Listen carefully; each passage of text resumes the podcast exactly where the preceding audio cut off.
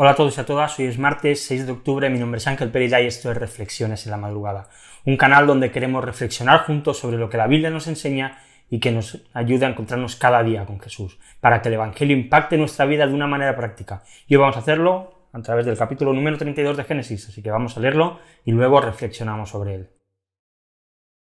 Cuando Jacob siguió su camino, los ángeles de Dios le salieron al encuentro. Y al verlos, Jacob dijo, Este es el campamento de Dios por eso le puso a aquel lugar el nombre de Mahanaim. Entonces Jacob envió mensajeros delante de sí a su hermano Esaú, a la tierra de Seir, región de Edom, y les dio órdenes, diciendo, Así dirán a mi señor Esaú, Así hice tu siervo Jacob. He morado con Labán, y allí me he quedado hasta ahora. Tengo bueyes, asnos y rebaños, siervos y siervas, y envió a avisar a mi señor, para hallar gracia ante sus ojos. Los mensajeros regresaron a Jacob, diciendo, Fuimos a su hermano Esaú, y él también viene a su encuentro, y cuatrocientos hombres con él. Jacob tuvo mucho temor y se angustió. Dividió en dos campamentos la gente que estaba con él, y las ovejas, las vacas y los camellos. Y dijo, si Esaú viene a un campamento y lo ataca, el campamento que queda escapará. Entonces Jacob dijo, Oh Dios de mi padre Abraham, y Dios de mi padre Isaac, Oh Señor que me dijiste, vuelva a tu tierra y a tus familiares, y yo te haré prosperar. Indigno soy de toda misericordia y de toda la fidelidad que has mostrado a tu siervo, porque con solo mi callado crucé este Jordán, y ahora he llegado a tener dos campamentos. Líbrame, te ruego, de la mano de mi hermano, de la mano de Saúl, porque yo le tengo miedo, no sea que venga y me hiera a mí y a las madres con los hijos.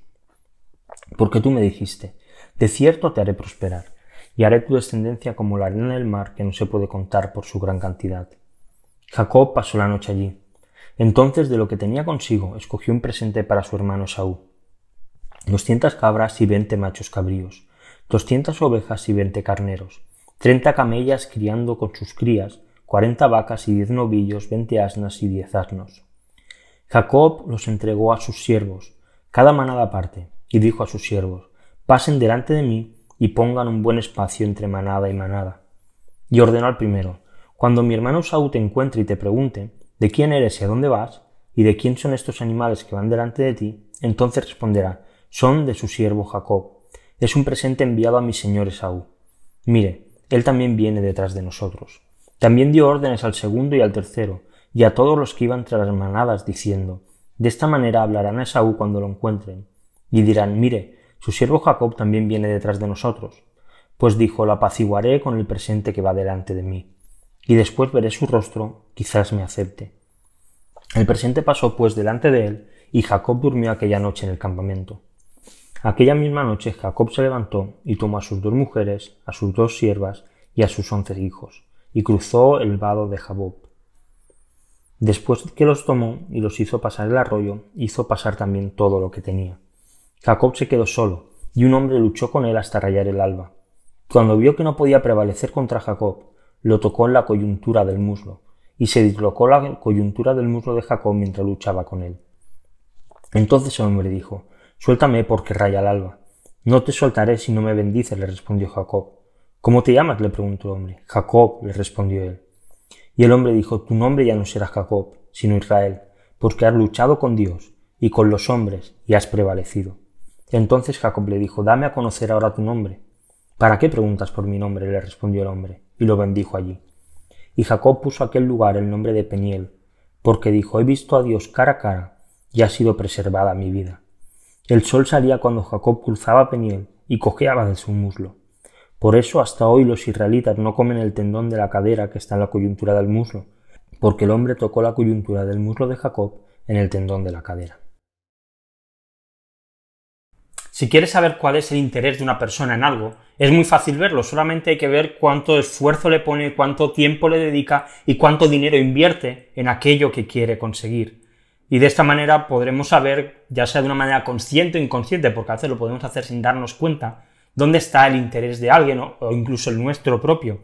Nos esforzamos en adelgazar, nos esforzamos en ir al gimnasio para ponernos fuertes, nos nos esforzamos en estudiar, nos esforzamos en, ser buenos en los videojuegos, en poder pues tener mucho conocimiento leyendo, nos esforzamos en enamorar al chico a la chica que, nos gusta, no en mi caso que estoy casado, pero quizá los solteros sí. Y la verdad es que si todos somos sinceros, podemos reconocer y podemos ver en qué cosas estamos dedicando nuestras fuerzas, nuestro esfuerzo. Y como aquello que nos interesa, como aquello que nos motiva, nos lleva a esforzarnos y nos lleva a sentirnos a gusto cuando lo hacemos. En el texto que hemos leído, Jacob iba a reencontrarse con su hermano muchos años después. Había pasado mucho tiempo. Y mientras Jacob estaba en el camino y, dormía, se le aparece el ángel del Señor. Y dice que se ponen a pelear. Dice entonces el hombre dijo, suéltame porque raya el alba. Y Jacob le respondió, no te soltaré si no me bendices. Jacob estuvo toda la noche peleando hasta poder conseguir la bendición que él quería. Y la verdad es que cuando leo esto me recuerdo a mí en el momento en que me convertí. Y creo que todos podemos sentirnos identificados. Recuerdo que orar no era un problema, que leer la Biblia era un placer, me comía la Biblia, me encantaba leer la Biblia, que no me importaba a veces pasar la noche buscando a Dios, esperando algo de Él, que persistía y me esforzaba en intentar encontrar los beneficios de Dios, y de tener una relación directa con Él. Que los cultos eran una maravilla. Yo recuerdo pasaba toda la semana en la iglesia. Cuando era por una cosa era por otra. Pero toda la semana iba a la iglesia, porque era una oportunidad más de poder acercarme a Dios, de poder alabar a Dios con otras personas. Pero ¿cuánto hemos cambiado? Ya no buscamos a Dios hasta rayar el alba. Ya no nos esforzamos en orar y en leer. Ahora vendemos la relación con Dios como una relación de cinco minutos. Dedícale cinco minutos al día a Dios y con eso el expediente está cubierto. Dedícale un poquito a Dios, lee un poco la Biblia para que parezca pues que, que quieres a Dios y que de esta manera Dios puede estar contento. Y lo peor de todo esto es que nos creemos y nos hemos autoengañado y nos hemos autoconvencido de que esto es válido. Si estás casado, imagínate que tu marido o tu mujer dicen, mira, al día te voy a dedicar cinco minutos porque el resto lo necesito dedicar para otras cosas. Es probable que si dices esto tarde o temprano tu matrimonio se acabe rompiendo, porque no es normal que esto suceda. Pero en cambio esta idea sí que nos vale para relacionarnos con Dios. Cinco minutos. Vemos a un Jacob apasionado, a un Jacob que no dejaba ir a aquel que se le había presentado delante, en cambio nosotros se nos llena la boca diciendo que amamos a Dios, que lo queremos mucho, que queremos ser avivados, que queremos ver cómo Dios obra, pero nuestra relación con Dios se limita a algo superficial, a algo que no profundiza, a cumplir un simple expediente. Ya no hay pasión. Se acabó el fervor en nuestro corazón. El amor que teníamos hacia Dios y por el cual éramos capaces de dar todo, desaparece. Y decimos que hemos madurado. Decimos que no, que es que estamos creciendo. Pero la realidad, al menos en muchos casos, es que no hemos madurado. Lo que ha pasado es que nos hemos enfriado. Y poco a poco nos vamos alejando más y más y más de Dios. Un ejemplo de persona madura espiritualmente era Pablo. Y cuando le vemos escribir sus cartas en todas y en cada una de ellas, encontramos fervor, encontramos amor a Dios, encontramos amor hacia el Evangelio, le encontramos en la cárcel porque ha estado predicando el Evangelio. Pedro era maduro, y esto le llevó a morir crucificado.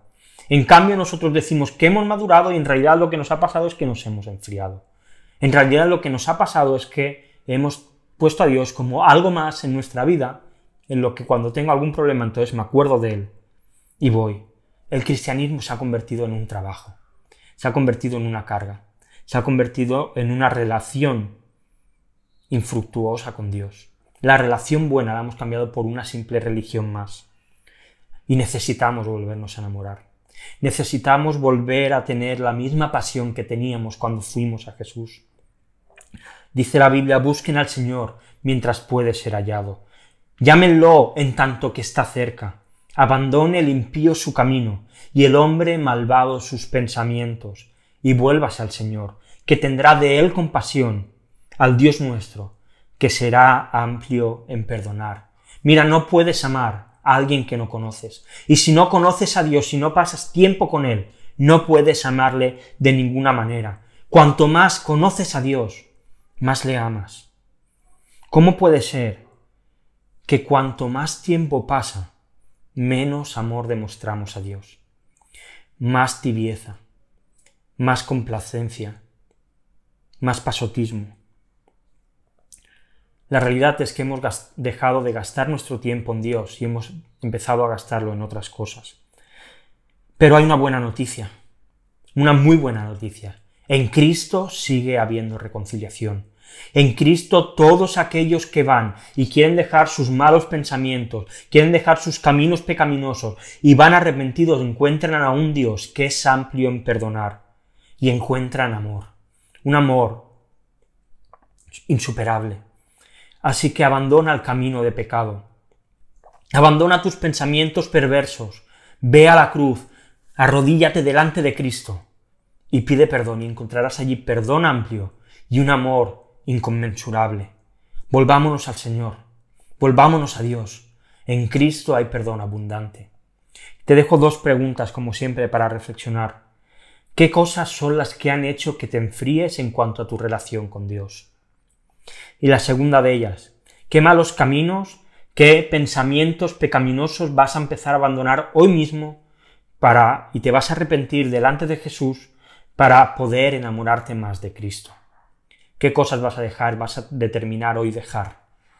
Y como siempre te dejo unos textos para leer, Levítico capítulo del 24 al 25. Si te ha gustado el vídeo, deja algún comentario, dale a like, recuerda que estamos en redes sociales, Instagram, Facebook y Twitter, también en formato eh, de podcast, en iBox, Spotify y iTunes, y también en YouTube. Así que nada más, si te ha gustado el vídeo, dale a suscribir, si no lo has hecho dale a la campanita y mañana volvemos con una nueva reflexión de Génesis capítulo número 33. Hasta mañana.